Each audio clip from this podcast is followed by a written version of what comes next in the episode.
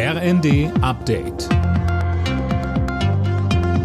Stündlich neu. Auf den Punkt informiert. Ich bin Dirk Justes. Guten Morgen. Nach langem Hin und Her soll der Bundeshaushalt für das laufende Jahr jetzt endlich festgezurrt werden. In dieser Woche berät der Bundestag abschließend über den Etat. Der wurde ja im vergangenen Jahr durch das Urteil aus Karlsruhe zum Klimafonds nochmal ordentlich durcheinandergewirbelt. Trotz eines Milliardenlochs hält Finanzminister Lindner weiter an der Schuldenbremse fest. Dazu sagte Wirtschaftsforscher Marcel Fratscher in der ARD.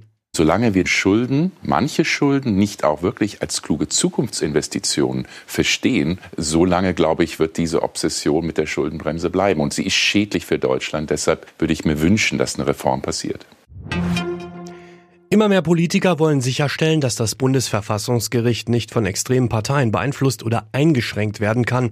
Tom Husse, mittlerweile sprechen sich nicht nur die Ampelfraktionen für einen besseren Schutz des Gerichts aus, sondern auch die Union. Ja, man sei sich da im Prinzip einig, berichtet das Redaktionsnetzwerk Deutschland. Eine entsprechende Grundgesetzänderung solle demnach bald kommen. Die SPD hatte vorgeschlagen, dass Änderungen am Gesetz zum Verfassungsgericht in Zukunft nur noch mit einer Zweidrittelmehrheit im Bundestag möglich sein sollen. Ziel sei, eine Situation wie in Polen zu vermeiden, wo das Verfassungsgericht unter den Druck der damals regierenden PIS-Partei geraten war. An vielen Unikliniken in ganz Deutschland gibt es heute nur eingeschränkten Betrieb. Auch hier wird gestreikt. Die Ärztegewerkschaft Marburger Bund hat die Mediziner an den landeseigenen Krankenhäusern dazu aufgerufen. Eine Notfallversorgung soll es aber überall geben.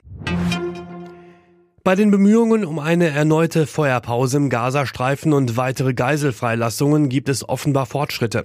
Nach einem Treffen in Washington sprachen sowohl US-Außenminister Blinken als auch Katars Regierungschef Al-Thani von einem guten Vorschlag für einen neuen Deal.